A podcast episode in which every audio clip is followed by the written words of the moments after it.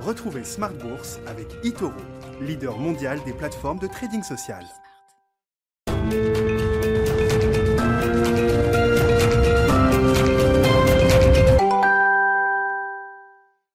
Et c'est reparti pour Smart Bourse, votre double dose quotidienne de marché en direct sur Bismart, chaque jour à la mi-journée, 12h30, 13h. Et en fin de journée, désormais, la grande édition pendant une heure à partir de 17h. Au sommaire de cette édition euh, ce soir, la rentrée de la Réserve fédérale américaine et de la planète finance. On va le vendre comme ça aujourd'hui avec euh, l'ouverture du symposium de Jackson Hole. Plusieurs banquiers centraux américains se sont déjà exprimés pour nous dire que la Fed allait mettre en place un tapering dans les prochains mois. On n'a pas appris grand-chose de neuf euh, à ce stade. On verra ce que nous dit Jérôme Powell demain après-midi. Le discours prononcé par le président de la Réserve fédérale américaine euh, aura lieu à 16h heure de Paris. Bon, le marché s'y prépare euh, peut-être avec des taux qui remontent légèrement. On a vu qu'on a pu regagner une dizaine de points de base sur les taux longs américains ou les taux longs allemands également en Europe au cours des, des 24-48 dernières heures. Pour les marchés actions, c'est plutôt l'attentisme, la pause qui l'emporte. Hein. Les indices euh, européens, notamment, sont encore euh, un petit peu sonnés, peut-être, après la correction de la, semaine dernière. Bon, on a eu une stabilisation, un, petit rebond, mais on n'a pas effacé la baisse de la semaine dernière avec un CAC 40 qui euh, tourne autour des 6650 points en cette fin de séance. Vous aurez le résumé complet dans un instant avec Alix Nguyen. On notera d'ailleurs que le, secteur qui est le plus lourdement pesé dans la correction la semaine dernière apparaît en particulier le secteur du luxe, n'a toujours pas rebondi. On a eu un espèce de phénomène mécanique technique sur la séance de lundi avec des valeurs du luxe qui euh, arrivaient à reprendre 2-3%, mais euh, depuis ce rebond s'est essoufflé on, voit encore des valeurs en baisse, Hermès notamment qui recule de plus de 1% ce soir à l'arrivée. Et puis euh, un sujet industriel également, à l'heure où l'industrie de la gestion d'actifs euh, dans son ensemble s'est mise à l'ESG, à l'investissement socialement responsable. Petit coup de semence aux États-Unis avec une enquête lancée par l'autorité de marché américaine, la SEC, contre la filiale de gestion d'actifs de la banque allemande Deutsche Bank qui aurait surévalué ses critères euh, environnementaux, sociaux et de gouvernance dans la labellisation de ses produits. Tout est parti d'une interview qui a été donnée au Wall Street Journal il y a quelques jours par l'ancien directeur des investissements responsables de DWS, donc la filiale de gestion d'actifs de, Deutsche Bank. L'enquête n'est pas officiellement confirmée, mais en tout cas, on voit le titre DWS qui a fortement baissé euh, aujourd'hui. Et c'est un, sujet de régulation sans doute qui euh, attendent toutes les euh, grandes maisons de gestion d'actifs sur ces questions d'ISR et d'ESG. On en parlera avec nos invités de Planète Marché dans un instant.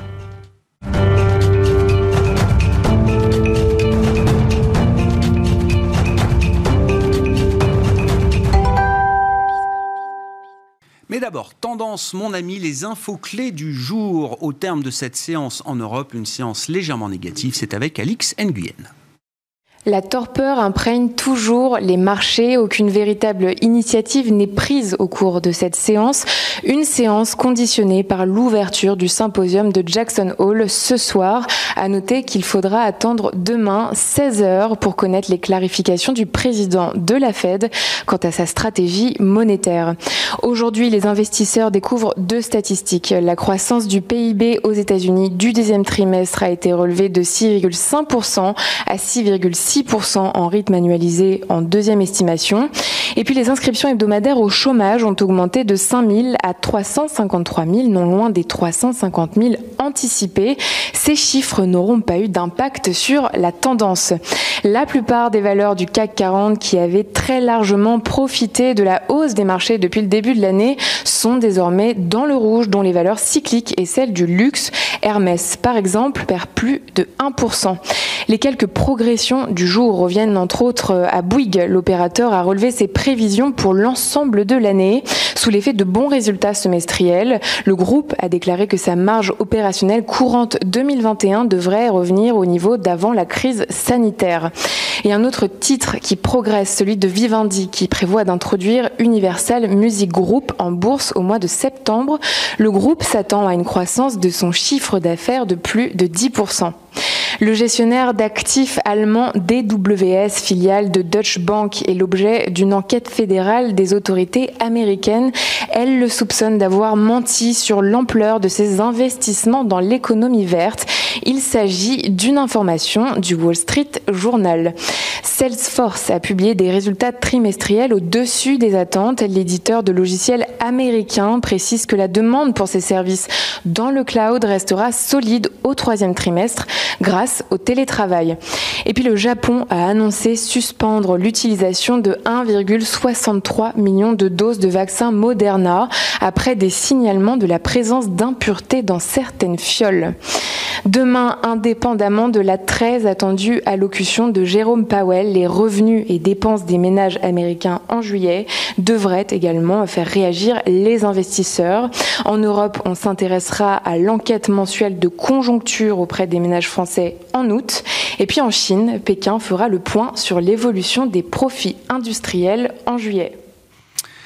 Tendance, mon ami, avec euh, Alix Nguyen, chaque jour à la mi-journée 12h30 et le soir à 17h dans Smart Bourse sur Bismart.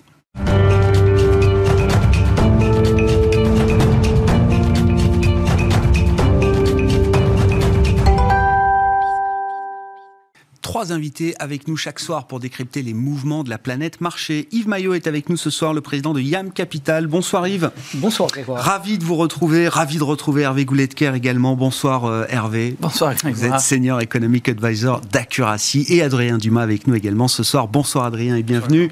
Directeur des investissements de Mandarine Gestion. Oui, je voulais mettre quand même ce sujet industriel à, la une. Alors, bon, une enquête de la SEC qui n'est pas confirmée, mais on peut accorder un peu de confiance aux informations du Wall Street Journal en la matière, enquête qui vise, on le disait, la filiale de gestion d'actifs de, Deutsche Bank sur la manière dont les critères ESG ont pu être euh, surévalués c'est l'ancien directeur des investissements responsables de DWS, en l'occurrence, donc cette filiale de Deutsche Bank, qui l'affirmait dans une interview récente au, Wall Street Journal. Cette interview qui aurait donc déclenché cette enquête de la, SEC.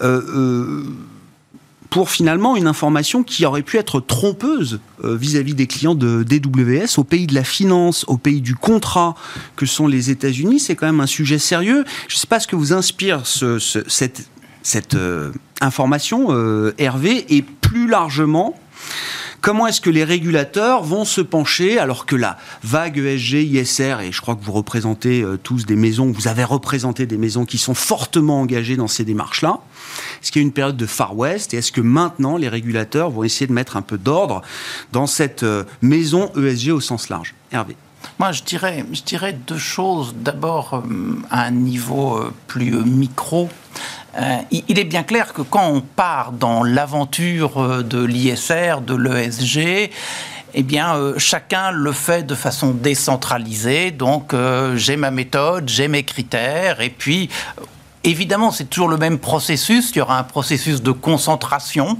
c'est-à-dire qu'il euh, y a une méthode qui prendra le dessus par rapport aux autres, mais au début, ça tire un peu à U et à Dia. Et donc, dans ce contexte-là, bien malin qui peut dire Ici, c'est vraiment sérieux. Ici, c'est plutôt euh, du greenwashing, comme on dit. Donc, on fait un petit peu semblant. Je pense que c'est inévitable qu'il en soit ainsi. Et donc, avoir le régulateur qui regarde ça avec un œil précis, à mon avis, ça va être en faveur justement de ce phénomène un peu de non pas de concentration, mais au moins d'unification des bases, des méthodologies utilisées. Et je pense que pour l'investisseur, pour le client des sociétés de gestion, c'est quand même plutôt une bonne chose. Ça, c'est le premier point. L'idée de la standardisation de ces, de ces process, de ces labels, de ces méthodes, vous dites c'est plutôt une bonne chose quand même, c'est normal qu'on rentre dans cette phase-là et c'est plutôt une bonne chose pour les gérants d'actifs, pour leurs clients ça permet d'avoir une visibilité et une crédibilité. Alors après, la question, c'est la standardisation jusqu'où? Parce qu'il y a un jeu d'acteurs, il y a une concurrence, il y en a qui auront de meilleures idées que d'autres euh, sur la façon de le faire. Donc il faut trouver le juste milieu entre euh, rassurer le client, mhm. oui c'est sérieux partout, et puis laisser tout de même l'expression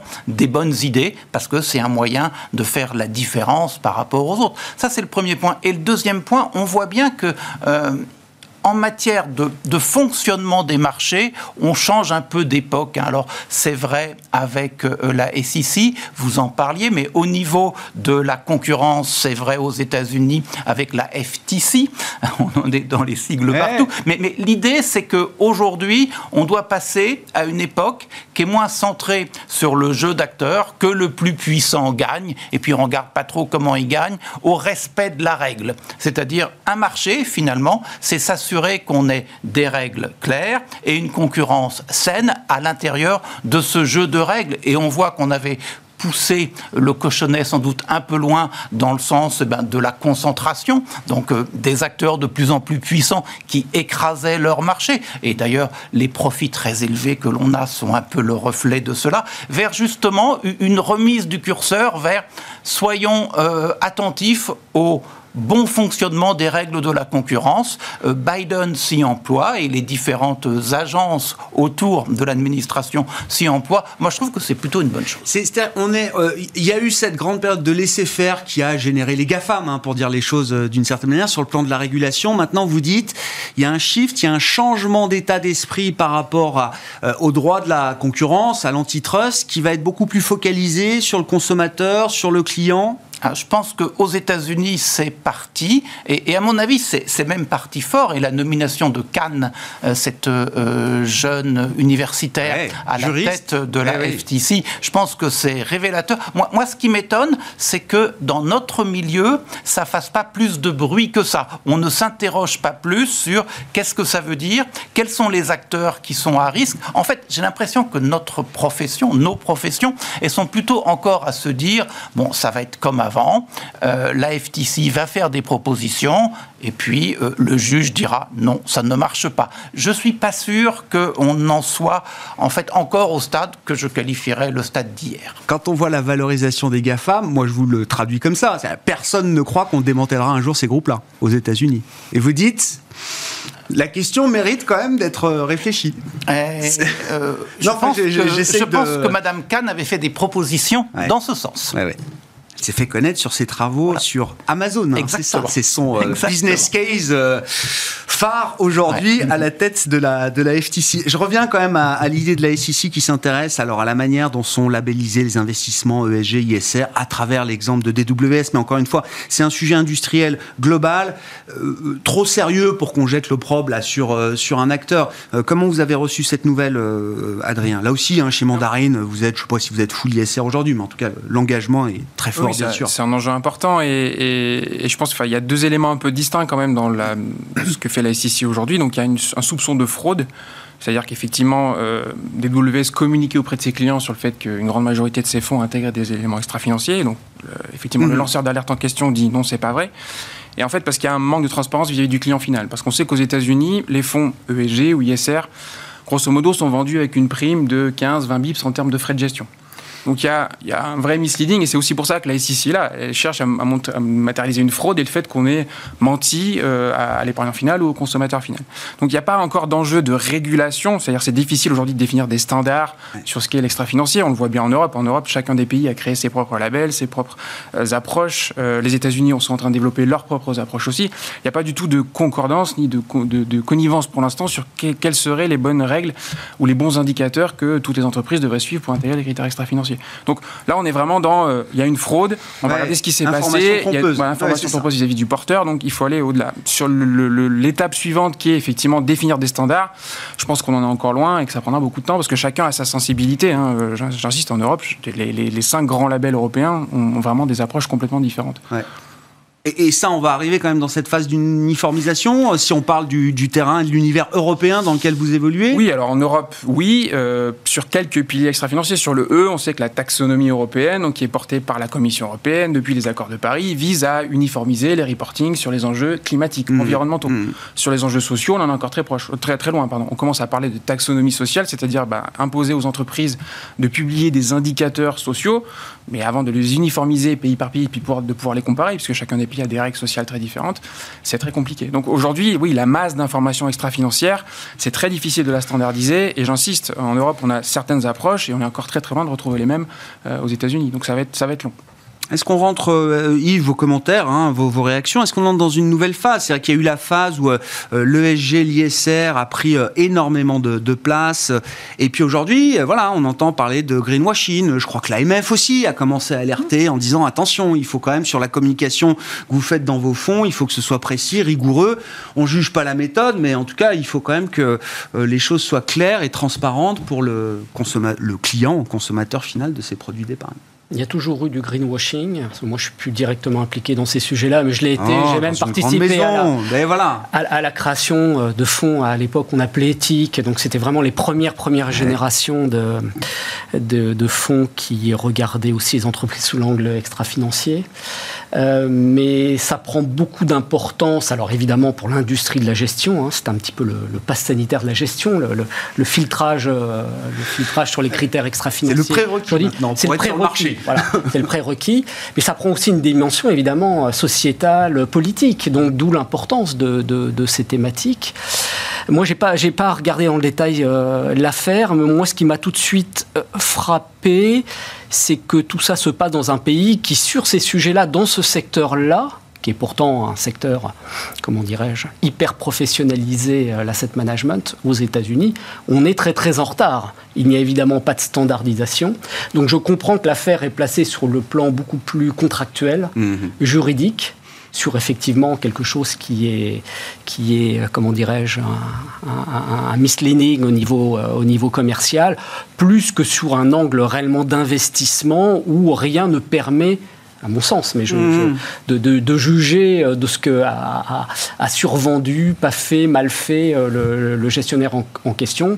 Alors je vais être un peu provocateur, mais comme par hasard, il s'agit d'une société de gestion étrangère en plus. Donc voilà, c'est, voilà un peu ma réflexion euh, sur le sur, sur, à Filiale d'une banque qui est peut-être plus forcément en odeur de sainteté aujourd'hui. Accessoirement, accessoirement. d'accord. Voilà, sachant que comme, ça a été très bien dit, il y a un avantage concurrentiel euh, d'acteurs euh, non américains en particulier européens, puisque là en Europe on a avancé sur la thématique, sur la réglementation. Au printemps, les autorités réglementaires luxembourgeoises pour les formats UCITS ont établi des textes qui font un petit peu maintenant euh, preuve pour les, la clientèle internationale, hein, le fameux FSDR, article 8 et 9. Donc on a déjà les jalons de quelque chose qui permet, alors après le contenu, etc., il va y avoir beaucoup de travail, il n'y a pas de standardisation des méthodes, effectivement. Aux États-Unis, il n'y a rien, justement. Mm, mm. Donc si en plus on peut vendre plus cher cette gestion, on comprend que ça suscite, euh, comment dirais-je, beaucoup de crispation côté américain dans un métier qui est vraiment euh, là aussi l'apanage des des, grosses maisons américaines. Bon, ce sera un sujet euh, peut-être à suivre, un sujet industriel. En tout cas, voilà le, le, titre, parce que la filiale de gestion d'actifs de Deutsche Bank est cotée également, DWS, le, titre a quand même souffert de cette information aujourd'hui. Encore une fois, rapporté par le Wall Street Journal, euh, ni la SEC ni Deutsche Bank n'ont commenté l'information, donc on verra si l'enquête est effectivement explicitement révélée dans les prochains jours ou pas. En tout cas, voilà, c'était le, le sujet industriel du jour. Venons-en au sujet de marché. Hervé, je vous repasse la parole. C'est le coup d'envoi de la rentrée du summer camp des banquiers centraux américains essentiellement. Hein. Je crois que c'est beaucoup très américain cette année, euh, Jackson Hole. Certains ont déjà pris la parole. Le grand moment, ce sera demain avec le discours de, Jérôme Powell. Bon. Oh, j'ai l'impression que c'est un peu cuit et recuit comme sujet, mais euh, c'est quand même le moment d'en redire un mot. Euh, est-ce que le tapering a tout pour se dérouler en bon ordre? Alors, si, on voulait euh, dire les choses simplement pour montrer euh, l'embarras qui un peu l'embarras de tout le monde sur ce fameux sujet du tapering, donc le ralentissement des achats de titres par la Banque centrale américaine. Euh, lorsqu'on a euh, envoyé les premières invitations pour Jackson Hole, c'était une réunion physique. Donc en septembre ou fin août, on est sorti d'affaires, on fait une réunion comme d'habitude. Et puis elle aura lieu en virtuel, donc euh, je ne sais pas quel système ils utilisent, mais en visioconférence. Donc, et, et en fait, l'histoire du tapering, c'est exactement cette question-là. C'est-à-dire, est-ce que la normalisation maintenant de la situation économique est poussée assez loin pour permettre de se dire on a moins besoin d'un soutien aussi important des politiques économiques en la matière de la politique monétaire de la Fed aux États-Unis ou est-ce que tout est encore trop incertain et il faut que l'on garde, euh, que l'on garde le soutien? Voilà, c'est cette question-là. Alors, le marché, on voit qu'il a choisi son camp. Il, dit, bon, finalement, dans nos pays, États-Unis, Europe, euh, malgré le variant Delta, euh, le taux de vaccination est suffisamment élevé, la mobilité n'a pas été remise en cause, et donc finalement la croissance n'est pas à risque, et donc il faut y aller, surtout que sur l'inflation, on ne sait pas très bien. Voilà. C'est à peu près ça. Mmh. J'ai l'impression que les responsables de politique économique, eux, se disent, bon, d'abord... Euh, c'est plus incertain que ce que l'on pensait. Il y a le variant. Alors peut-être qu'aujourd'hui, il joue pas sur la croissance. Il n'empêche qu'on voit sur le moral des uns des autres, les ménages ici, les entreprises ailleurs. Finalement, c'est quand même plutôt un peu moins bon qu'attendu. Donc on savait qu'on allait avoir un ralentissement de la croissance, mais est-ce qu'il va être plus précoce? Est-ce qu'il va être plus important? Bref, voilà, on sait pas bien. Les surprises économiques deviennent négatives, voilà, hein, pour traduire ça dans euh, votre jargon. Voilà, exactement. c'est comme ça qu'on le regarde sur les marchés. Euh, et, donc, il y a cela. Et puis, en plus, il y a un élément qui n'est pas bien intégré par les marchés, mais que euh, les responsables de politique économique pointent depuis longtemps, c'est que exactement le fonctionnement de l'économie après cette pandémie mondiale, c'est exactement le même qu'avant, ou est-ce qu'on entre un peu sur une terre vierge et qu'on va être surpris par un certain nombre de choses et dans quel sens va-t-on être surpris? Bref, les responsables de politique économique sont sans doute un peu plus prudents. Voilà à, à peu près le jeu. Alors, le point de départ qu'on a pour la Fed, c'est les minutes de la réunion de juillet, mmh. où on nous disait bien, bon, tout va dépendre de, euh, du degré de, de significativité de l'amélioration économique. Bon, si on doit dire les choses entre juillet et aujourd'hui, c'est qu'on est un peu moins sûr de nous. Donc, en fait, euh, normalement, on devrait avoir un Powell qui maintient le cap en disant oui, on fera du tapering. Euh, est-ce qu'on annonce le moment du début de ce tapering euh, dès euh, demain? Est-ce qu'on dit bon, on est en train de faire les derniers réglages? Moi, je serais plutôt sur l'idée on fait les derniers réglages.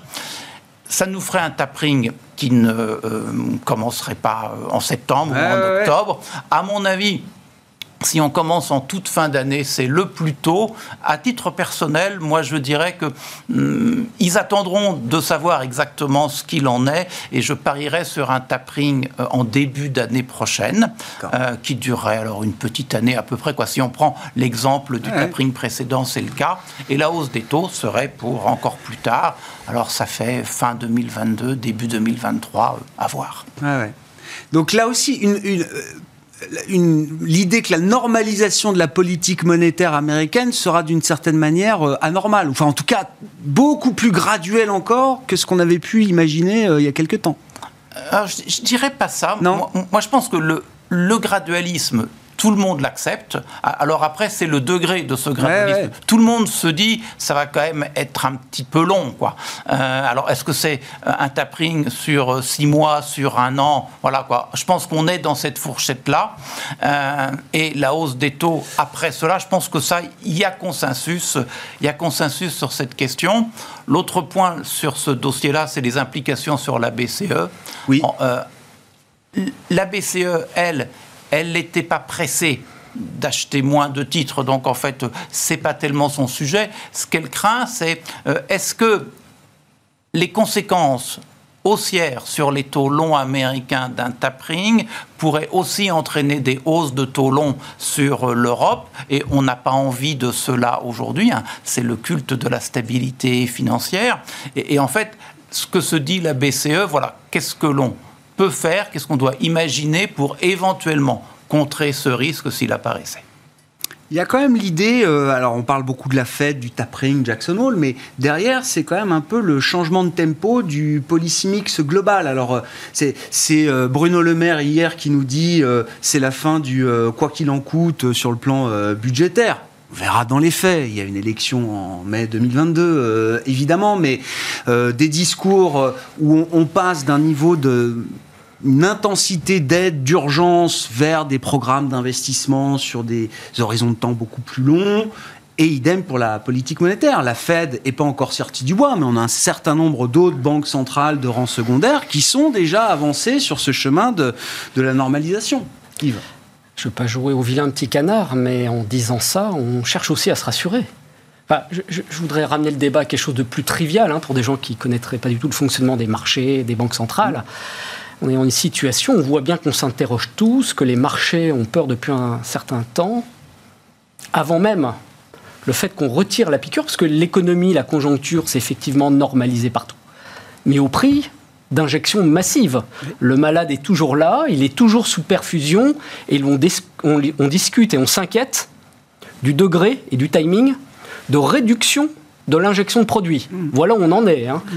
Alors, effectivement, euh, tout ça a fonctionné, et voilà un peu le, sujet qui est sur la table et qui évidemment a des répercussions sur le prix des actifs, etc., euh, etc. Peut-être en, reparlera-t-on. Donc ces changements de polyxémie, c'est vrai, mais encore une fois, euh, encore une fois, à quel prix? Euh, C'est tout le sujet. moi, j'ai la sensation je l'ai dit à plusieurs reprises dans nos discussions sur le sujet, qu'on est dans une vraie navigation à vue depuis longtemps et en particulier depuis ces actions massives mmh qui ont été efficaces, effectivement, euh, mais qui correspondent au début de la, de la, crise sanitaire et son traitement.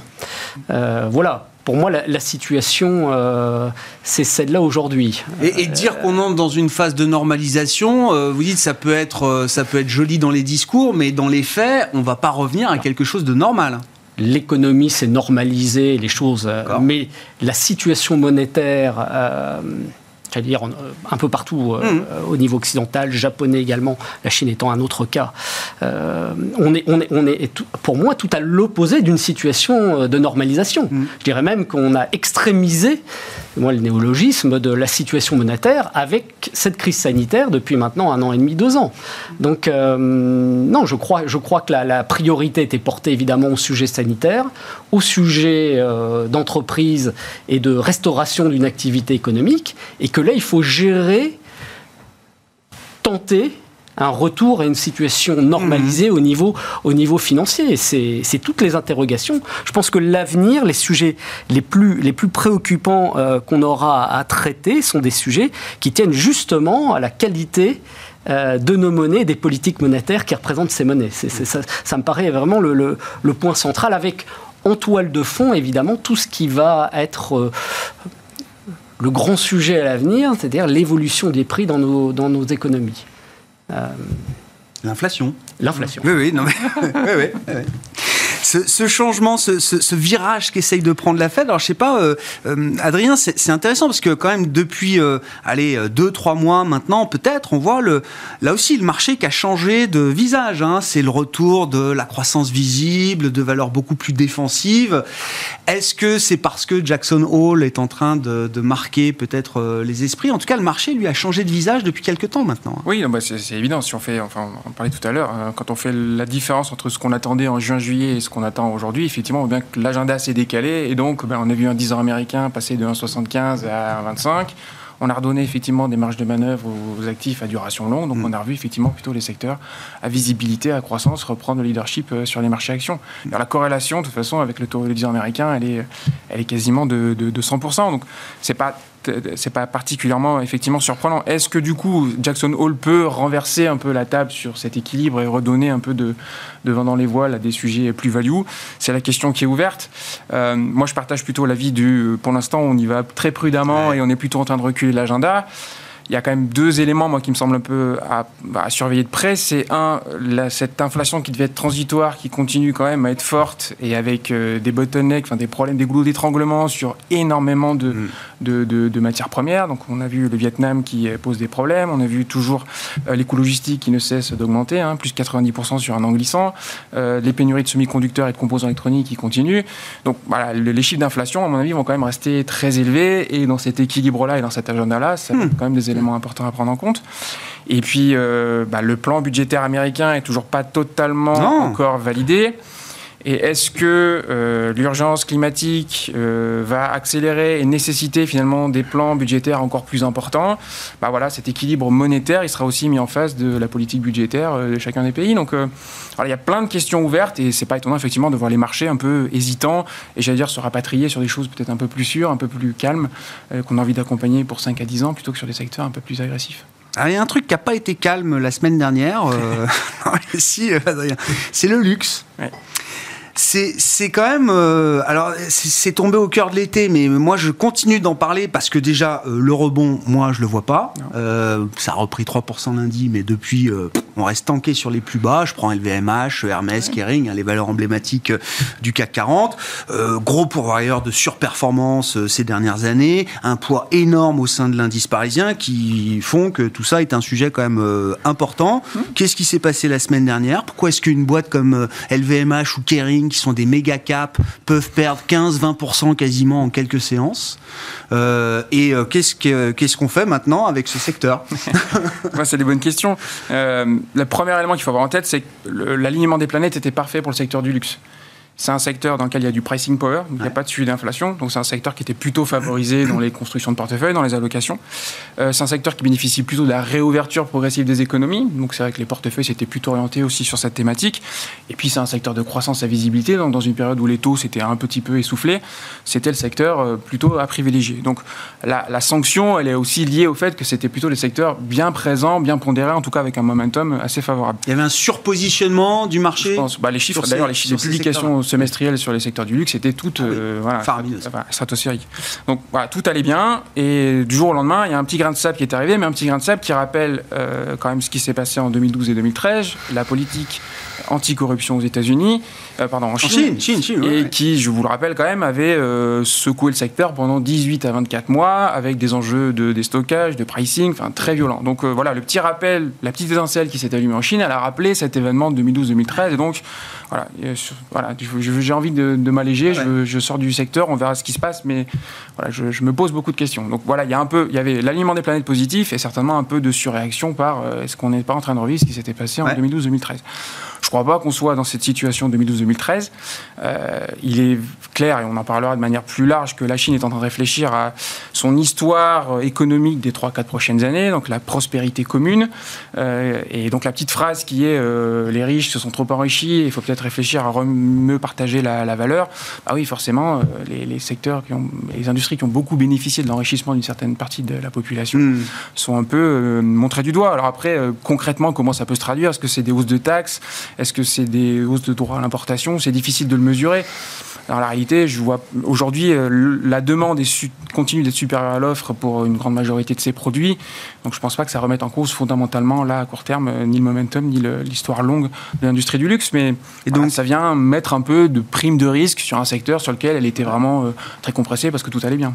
Je sais pas, quelqu'un qui a pas de luxe dans son portefeuille aujourd'hui, c'est le moment d'en acheter Oui, il peut commencer à regarder, mais ça va rester. J'hésite toujours à poser ce genre de questions, mais là, pour le coup, c'est. Ça va rester volatile, c'est évident. Et, euh, et le, régulateur chinois va continuer à faire du bruit dans les mois qui viennent. Enfin, on, oublie, enfin, depuis Ant Financial en novembre l'année dernière, on, sait très bien que le régulateur chinois est en train de passer secteur par secteur, d'essayer de redéfinir voilà, quel est son programme économique, social pour, euh, pour, euh, pour, pour les prochaines années. Le, pour le plan quinquennal qui vient commence à être mis sur pied. Donc euh, oui, il y a des enjeux et des secteurs qui vont être privilégiés, d'autres qui vont être impactés. Ça, J'appelle ça la grande reprogrammation en Chine. Sur le secteur du luxe spécifique, parce que c'est vrai jusqu'à présent, la grande reprogrammation chinoise, ça pesait sur les valeurs chinoises en premier lieu. Là, on voit des effets de bord sur euh, alors, euh, nos secteurs à nous, et puis en plus, euh, des gros secteurs pour le marché européen, en tout cas. C'est un effet de marché fondamentalement, pour moi, rien ne va changer sur le secteur du luxe. Ah. Pas plus en Chine. il faut simplement prendre un peu de recul, regarder les horizons temporels. Quand vous dites Grégoire, je vois pas le rebond, bah non, ça fait une semaine que ça. Peut-être va-t-il falloir attendre plusieurs semaines peut-être plusieurs mois.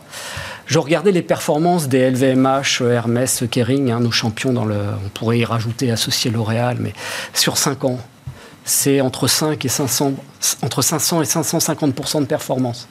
Même depuis le point bas de l'année dernière, on a un plus que doublement sur ces valeurs. Et c'est trop? on est sur des multiples. Alors, je sais bien que la valorisation ne veut plus rien dire, mais quand on a les, qualités de résultats, on se souvient des dernières publications auxquelles on faisait allusion sur, sur Hermès. c'était absolument ah prodigieux. Bon. Hermès recule... la plus chère, qui n'est pas celle qui a le plus baissé. Hein. Qu'on recule de 15-20% et peut-être même plus, quoi être plus normal face à ces progressions? Donc, euh, faut-il en acheter, en profiter aujourd'hui? Oui, mais pas forcément avec un objectif à une semaine. Hein. On n'en est pas là du tout. Mmh. On a engrangé, voilà, on a un très bon prétexte c'est la Chine. Euh, non, voilà, tout ça alimente l'histoire et justifie. Moi, j'entends parler dans un centre de gestion de la place, on était euh, à rabord sur ces positions-là, que c'était. On interdisait de vendre. Voilà. J'ai connu ça par le passé sur d'autres valeurs, etc. Ça, mais moi, je comprends qu'on interdise de vendre LVMH. Chaque fois qu'on a vendu LVMH, il fallait racheter. Euh, un excellent indicateur technique. Voyez, et là, ça se vérifie de nouveau. Voilà. Je crois que c'est ça. Et après, on peut parler à l'envie du secteur du luxe. Je crois que euh, en Chine, alors peut-être qu'on peut plus fondamentalement parler de concurrence chinoise, parce qu'il y a un thème intéressant en Chine, hein, au-delà de, des sujets, des sujets réglementaires, c'est le remplacement progressif des marques occidentales par des acteurs locaux. Des... Mmh. Voilà, peut-être qu'il y aura des enjeux sur, euh, mais sur la tendance de consommation euh, de, de, classe moyenne et riche qui consomment énormément de, de, jeunes, de jeunes consommateurs. Je crois que tout ça, tout ça va, va, va, continuer. Enfin, on, est, on, est, on, on a vraiment tort de se faire du souci d'un point de vue fondamental. Par contre, en termes de positionnement boursier, là, il y a, un vrai sujet à court terme, et puis, puis, puis, puis le recul n'est peut-être pas du tout terminé, effectivement. Ah, mais non, c'est ce qu'on voit. Hein. qui sont accumulées à la faveur de, de, résultats extraordinaires. Sur la, grande reprogrammation chinoise, qu'est-ce que le sujet vous inspire? Est-ce que ça va au-delà de ce qu'on imaginait? C'est plus juste des petits sujets techniques d'antitrust. Attention, Alibaba, vous êtes trop gros, etc. C'est beaucoup plus vaste quand même. Y a beaucoup de choses à dire. On a peut-être euh, un peu sous-estimé le fait que la Chine, euh, bah, ça restait un pays euh, conduit par un parti unique, euh, communiste de surcroît, et que euh, on le voit bien à travers toutes les initiatives. et encore plus sous Xi Jinping, la volonté de, contrôle face à un monde qui se numérise de plus en plus, hein, et les sujets GAFA qui ont, qui ont sûrement débordé largement le cadre de ce que souhaitent les, autorités chinoises on est en plus dans un terrain euh, qui devient conflictuel, qui est l'expression aussi du conflit euh, États-Unis-Chine. Mhm. Tout, ça est un rappel à l'ordre. Euh, c'est vrai qu'il y a des choses assez curieuses quand on les lit à travers le prisme du marché, c'est-à-dire les écartements de performance depuis quelques semaines entre les, les, secteurs technologiques sur des acteurs maintenant assez comparables en termes de taille je pense que je pense que la lecture aussi des investisseurs occidentaux euh, je ne veux pas dire qu'il y a du Chanel bashing, mais peut-être un peu aussi, on rajoute, et qu'on est dans une phase un petit peu euh, techniquement sur les, marchés qui, euh, voilà, les, gens étaient surpris, avaient peut-être trop considéré que la Chine était un, pays comparable aux, standards occidentaux, mmh. pays aux États-Unis, etc. Comme vous dites, on avait oublié ce que c'était quand même que le régime chinois. Et c'est pas du tout ça. Même si l'économie de marché a été mise en avant, a permis à, la Chine de s'enrichir très très rapidement. Donc voilà, c'est une forme de rappel à l'ordre qui euh, va impacter, je, le constate, l'esprit des investisseurs occidentaux pendant un certain temps quand même.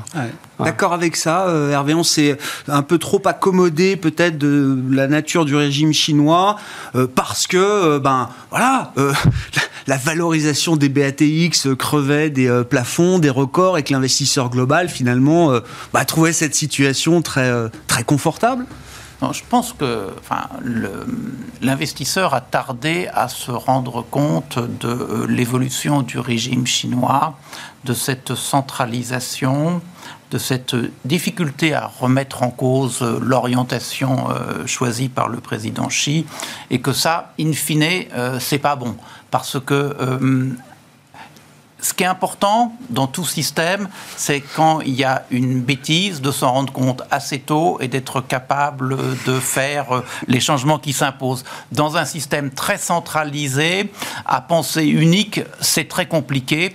Donc on tardera en Chine à se rendre compte des bêtises qu'ils feront il y a des bêtises partout, et je pense qu'un système centralisé en fabrique encore plus. Mais je pense que là, le, le, point n'est pas là. Hein.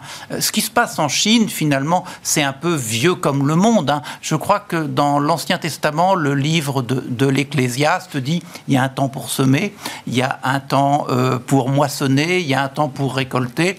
Pour ceux qui sont moins euh, sensibles à la Bible et qui préfèrent la pop, faut un succès des Birds, premier groupe de folk rock ou à peu près dans les années 60 c'était une reprise euh, de ce psaume. Donc, en fait, on devrait savoir, et en économie, on sait bien, qu'en en fait, euh, il y a des moments où on met plus l'accent sur la création de valeur et il y a des moments où on met plus l'accent sur la distribution de ces valeurs. Eh bien, en Chine, après le formidable succès des décennies passées, on est en train de faire deux choses. On est en train de consolider l'économie, c'est-à-dire on veut une économie moins volatile. Et, ça, c'est tout euh, ce qui se passe du côté de la réglementation. On sert le kiki. On sert le kiki pourquoi? En, fait, c'est... Et, là, c'est à la fois, oui, cette économie très commandée, euh, comme on dit euh, chez les anglo-saxons, mais, mais c'est aussi l'idée que, en fait, la Chine ne veut pas tomber dans la trappe à pays intermédiaires, donc un contenu en valeur ajoutée mm. de sa production qui reste faible.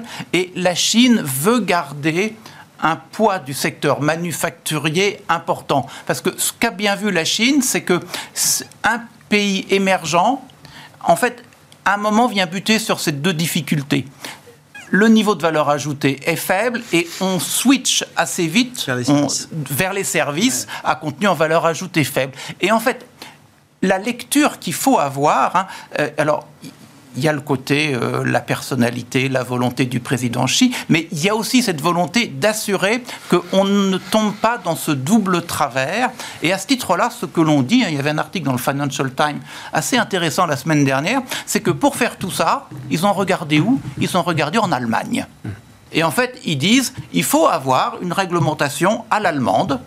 alors, j'espère qu'ils ils auront aussi le dialogue à hmm. trois entre État, entreprise et euh, salariés. Je, je, ne suis pas sûr, mais, mais, mais en fait, voilà, là, c'est quelque chose, à mon avis, qui économiquement fait sens et il n'y a pas à être critique là-dessus. Après, il y a l'autre élément, donc euh, c'est le temps de la distribution et c'est vrai que ça va être une distribution à un double niveau, distribution primaire, c'est-à-dire que le partage euh, salaire-profit euh, eh bien, va être un partage différent demain en faveur des salariés et dans tous les secteurs où justement eh bien, on bénéficie d'une rente de situation qui se traduit par des gros profits, il faudra en partager un bout. Et puis il y aura de la redistribution. C'est la question des retraites, c'est la question de la santé, c'est partiellement la question de l'école.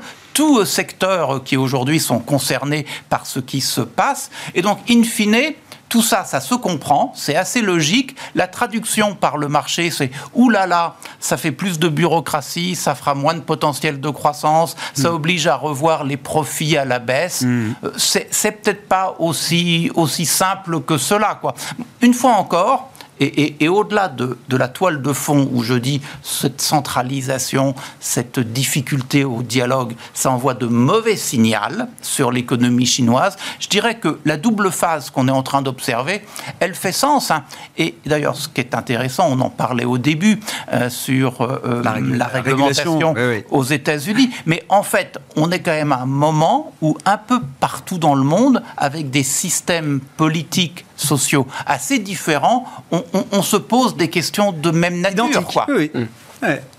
Sur le plan de l'investissement, euh, Adrien, est-ce que c'est euh, je sais pas, qu'il faut réviser euh, toutes les perspectives d'investissement qu'on avait pour les secteurs chinois de croissance, euh, notamment, hein, ce que euh, les investisseurs internationaux adorent depuis des années maintenant. Alors c'est étonnant parce que justement, il y a une vraie dichotomie sur le marché chinois. Il y a des valeurs qui sont toujours au plus haut, qui continuent de très bien performer. Tout ce qui concerne la transition écologique, tout ce qui est au cœur du prochain plan quinquennal chinois, c'est ah. les titres qui ont continué de très bien performer. Mm. On voit bien une grosse, effectivement, une séparation en deux entre les secteurs qui sont concernés mm. par la réglementation, la technologie, l'éducation, la santé et des secteurs qui sont privilégiés. Euh, on peut parler effectivement de tout ce qui tourne autour de la construction, l'efficience du bâtiment, euh, la production d'énergie verte, euh, le sport. voilà, c'est une, activité qui est énormément poussée. Et, ces, entreprises-là, en tout cas, les cours de bourse n'ont pas du tout subi les, la volatilité qu'on a vue sur, sur les autres secteurs. Donc il y a les, bons, les bons secteurs sur le plan politique et les mauvais secteurs sur le plan comme politique. On, comme on le voit avant chaque, j'allais dire, chaque élection présidentielle aux États-Unis où il y a un panier pour l'un pour et pour l'autre. Enfin, mm. il faut être juste pragmatique et. Mm donc, ça, donc vous dites, c'est pas, je vais continuer d'investir en Chine. Bien sûr. Non, non, mais c'était, c'est une vraie question. Hein, c'est une vraie question. Oui, oui non, c'est même une bonne occasion, effectivement. Hein. encore, il y, a une lecture comme ça à brûle pour point qui marque, euh, qui peut marquer un certain temps les investisseurs, mais il se passe des, choses assez euh, extraordinaires quand on regarde un peu plus le détail de la cote chinoise, euh, comme ça a été dit. En dehors des BATX, vous voulez dire? Absolument, absolument. Et il faut bien voir, pour revenir aux questions, à la grande question générale, c'est qu'on est arrivé à une situation, effectivement, il y a un nécessaire rééquilibrage et stabilisation. La Chine est un pays où les écarts de revenus et de, de situation patrimoniale sont plus importants encore qu'aux États-Unis. Donc on est, on est arrivé à une situation, effectivement. Euh, pour un pays communiste, qui reste communiste. Non, mais oui, mais si. Qui peut paraître assez négatif vu de l'extérieur, euh, parce que c'est la Chine à très court terme, mais sûrement peut-être, peut-être, beaucoup de, beaucoup avec beaucoup de précautions, euh, logique, compréhensible et, et, bon à, moyen long terme, je pense, pour ce pays.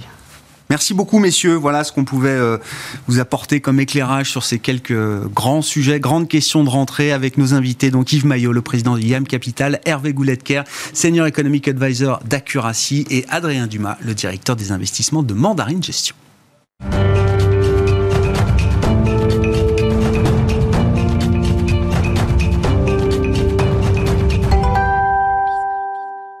Le dernier quart d'heure de Smart Bourse, 17h45. Désormais, le soir, ça reste le quart d'heure thématique. Le thème ce soir, c'est celui de l'urgence climatique, de la transition énergétique à travers le prisme de l'investisseur. Et c'est Adrien Dumas qui est, à nos côtés euh, toujours, directeur des investissements de Mandarine Gestion. Rebonsoir, euh, Adrien. Alors, vous gérez, entre autres, vous co-gérez le fonds Mandarine Global Transition dédié à ces sujets de transition euh, énergétique, écologique au sens large. Un, un, petit commentaire quand même. Bah, c'est vrai que c'est tombé il y a quelques quelques 15 jours, 3 semaines maintenant, au début du mois d'août, au cœur de l'été, l'application du dernier rapport du GIEC. Alors, dans la séquence qui va nous emmener jusqu'à la COP 26 novembre à, Glasgow, avec, bon, on l'a tous vécu chacun euh, cet été, des phénomènes climatiques, euh, alors qu'on voit toujours plus fréquents, toujours plus extrêmes, et qui marquent de plus en plus les opinions publiques. C'est sans doute un point euh, important, des phénomènes qui sont de plus en plus médiatisés. voilà, ce cocktail-là, comment est-ce que vous l'appréhendez, Adrien, notamment si on essaye de, spéculer un, petit peu sur la manière dont le politique va essayer de monter peut-être d'un cran euh, en termes euh, d'urgence. Oui, c'est exactement ça. Le, le, premier rapport du GIEC qui avait été publié en 2015, il a été suivi par la COP21, puis les accords de Paris. On va dire c'est le premier grand rassemblement international qui a matérialisé les premiers engagements sur les sujets climatiques. Ce deuxième rapport, donc qui est sorti là cet été, à mon sens, il a exactement la même ambition, c'est de réveiller tout le monde avant la COP26 de, Glasgow et d'essayer de pousser effectivement le régulateur, le, monde politique à accentuer, à accélérer les efforts. Euh, ce qui est intéressant dans le rapport du GIEC, euh, alors c'est le premier volet, hein, il y a trois volets. Le premier volet là, il faisait le constat, qu'est-ce qui avait évolué par rapport au premier, euh, premier rapport. Et malheureusement, il est beaucoup plus alarmiste que les scénarios de l'Agence internationale de l'énergie, puisqu'on estime que le réchauffement climatique de 2 degrés qu'on attend pour la fin du siècle sera déjà là en 2050. Mmh. Et surtout qu'il y a d'autres dimensions que le CO2. On s'est beaucoup concentré ces derniers temps sur la pollution atmosphérique, les émissions de CO2. Hein, toutes les entreprises rapportent leur empreinte carbone. On a créé des indices low carbone dans le monde de la finance pour essayer de répondre à ces sujets. Et en fait, ce que dit le rapport du GIEC, c'est qu'il y a plein d'autres dimensions qui viennent accélérer le réchauffement climatique. On peut parler du méthane, on peut parler de la biodiversité, on peut parler euh, des océans. Donc toutes ces dimensions-là doivent être prises en compte pour analyser en fait bah, comment est-ce que nos activités humaines ont un impact sur le réchauffement climatique. Et c'est un bouleversement encore plus important et qui va amener euh, effectivement à d'autres type de régulation, de normes dans beaucoup d'industries. Donc c'est un second coup de pied dans la fourmilière qui, à mon avis, effectivement, va avoir beaucoup de conséquences. Est-ce que ça nous conduit vers quelque chose de beaucoup plus euh, coercitif, du point de vue euh, politique, du point de vue du cadre euh, réglementaire? Si on veut euh, oui, sans doute. Sans doute. Euh, là, l'urgence est, patente. Euh, il y a certains secteurs sur lesquels on voit bien qu'on va pas assez vite. Monsieur Pouyanné a encore fait une interview hier en disant si j'arrête de faire des capex dans le pétrole, le pétrole vaudra 130, 130 dollars. pour, oui, à court terme, c'est sans doute la réponse qu'apporte Total, c'est de dire bah, moi je me développe dans le gaz, qui est effectivement moins émetteur en CO2. Sauf que le gaz est beaucoup plus émetteur en méthane. Et dans le rapport du GIEC, le méthane est, vraiment analysé comme un des gaz finalement les plus nocifs pardon, qui accélère encore le, réchauffement climatique. Donc oui, il va falloir aller plus vite. Euh, et donc bah, le régulateur, la norme et la coercition sera certainement euh, des, armes qui vont être utilisées. Euh, certains pays sont déjà prêts. la Chine, qu'on gargarise souvent sur ces sujets climatiques, a prévu dans son prochain plan quinquennal des normes assez restrictives sur le moteur à combustion, sur la production d'énergie verte. Alors j'entends encore qu'effectivement il y a des capacités de charbon qui sont encore en train de se développer, mais ils ont, ils ont des ambitions et ils vont y aller vite. Et puis bon, ils ont l'avantage d'une économie planifiée. Oui, et vous disiez effectivement dans la, première partie de l'émission, mais vous disiez, on parlait des marchés chinois, euh, les techs euh, chinoises qui souffrent, mais il y a toute une partie du marché chinois qui lui profite justement de ce, cadre réglementaire qui est en train de mettre en place euh, Pékin. Ah oui, complètement. Et puis il y, a, des vrais savoir-faire, des industries beaucoup amont de solutions technologiques qu'on va utiliser globalement, qui sont présentes en Chine. Hein. la maîtrise bah, des polysilicones, donc tout ce qui est les panneaux solaires, les éoliennes, tous les composants, les matériaux qui sont utilisés dans les batteries électriques, euh, bah, les chaînes euh, verticales sont principalement en Chine, avec des acteurs qui les maîtrisent bien. Euh, ils sont allés notamment, on le sait tous, en Afrique hmm. pour s'assurer des approvisionnements. Donc oui, ils ont pris de l'avance et, ça va devenir aussi un enjeu de domination technologique. Donc le, prochain, le terrain de, challenge entre les États-Unis et la Chine va certainement être les, les technologies autour de la transition écologique énergétique. Comment est-ce que tout ça se traduit pour vous alors en tant qu'investisseur en opportunité Vous gérez parmi les fonds que vous gérez chez Mandarin, il y a le fonds Global Transition vous co-gérez avec un, de vos confrères, euh, Adrien. Euh, comment est-ce que vous essayez d'adresser au mieux ces sujets-là à travers les opportunités d'investissement que ça crée Alors, il y a deux façons de répondre à la question. La première, c'est que ce rapport du GIEC, nous, il est venu conforter le fait qu'effectivement, la notion d'empreinte carbone ou CO2 est pas suffisante pour analyser la contribution d'une entreprise à la transition. Donc, il faut aller plus loin, effectivement, essayer de comprendre en quoi les solutions, les technologies qui sont développées contribuent peut-être à la réduction des émissions de CO2, mais aussi bah, au sujet de méthane, au sujet de, du stress hydrique, euh, à la réduction euh, euh, ou à la préservation de certains enjeux de biodiversité. Donc, l'enjeu climatique, en fait, il doit vraiment s'adresser de manière plus large que juste les émissions de CO2 qui aujourd'hui malheureusement sont encore le principal indicateur sur lequel on va juger les efforts que, que, font les entreprises pour essayer de décarboner leur activité. Il faut Parce que c'est le plus facile à maîtriser, bah, à mettre en place. Ouais, c'est celui sur lequel les entreprises aujourd'hui ont déjà travaillé leur, la mesure et se sont engagées euh, à, réduire euh, ces éléments, ont déjà des technologies peut-être aussi plus affirmées pour répondre à une trajectoire de décarbonisation et d'impact moindre. Quand vous faites votre travail d'analyse de stock picker, vous arrivez à trouver des entreprises qui sont capables justement, comme elles ont pu mettre en place des mesures carbone sur leur activité jusqu'à jusqu'au client, euh, jusqu'au client final, elles arrivent arrive à à développer ou commencer à développer des indicateurs sur euh, comment est-ce que j'essaye de euh, quel est mon impact sur la biodiversité, mon impact sur les océans. ça, c'est, ça serait l'idéal. Si tout pouvait le faire. Il y en a certaines qui sont déjà. On a en France, euh, je pense, l'entreprise qui est la plus avancée sur ces sujets, c'est Schneider Electric,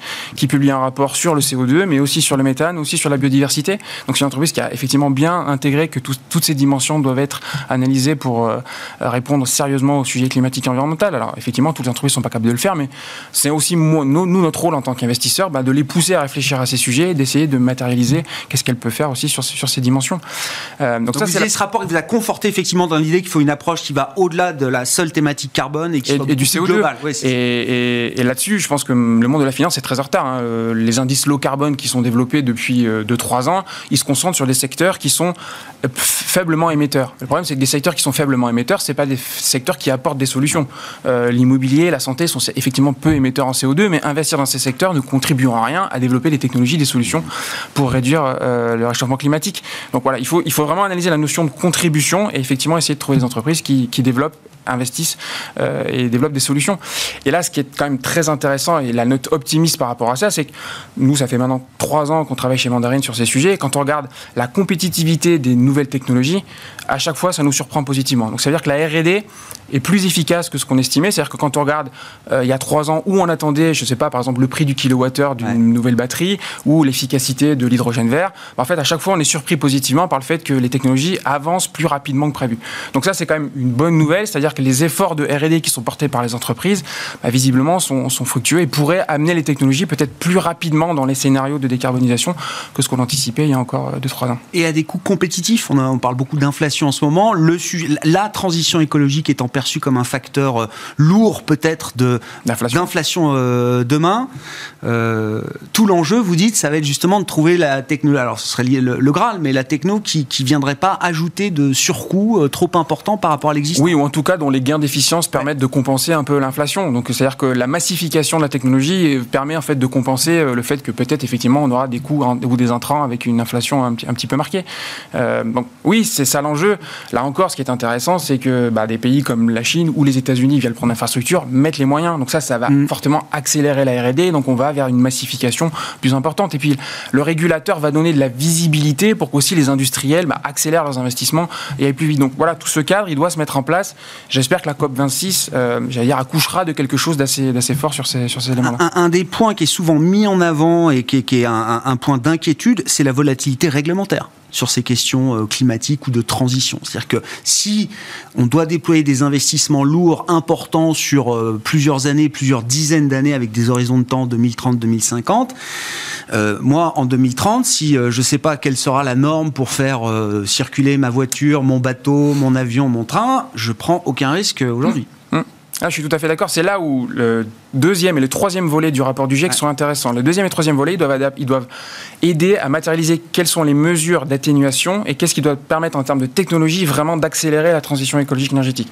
Je rappelle le rapport du GIEC qui se base sur les plus de 140 000 recherches qui ont été faites dans le monde. Donc c'est un condensé de tout ce que les experts climatiques ont matérialisé, technologique, sur, comme solution pour, la pour, pour le, réchauffement climatique. Donc on va, je pense, et on commence à avoir des pistes sur quelles sont vraiment les technologies les plus pertinentes. Mm. C'est vrai qu'il y a encore un an et demi, il y avait beaucoup de gens qui étaient dubitatifs sur le véhicule électrique. Est-ce que le véhicule électrique est une vraie solution pour la transition écologique énergétique?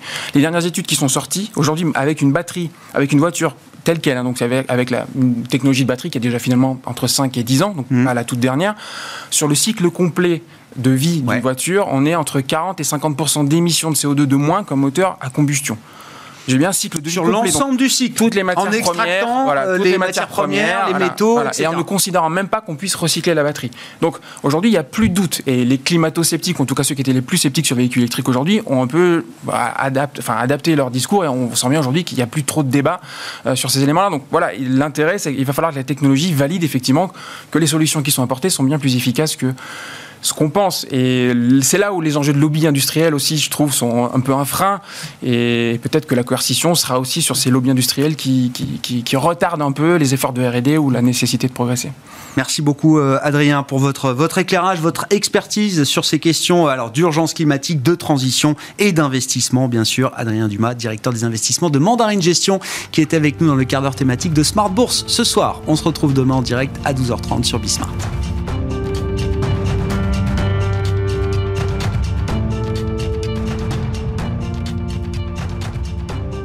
C'était Smart Bourse avec Itoro, leader mondial des plateformes de trading social.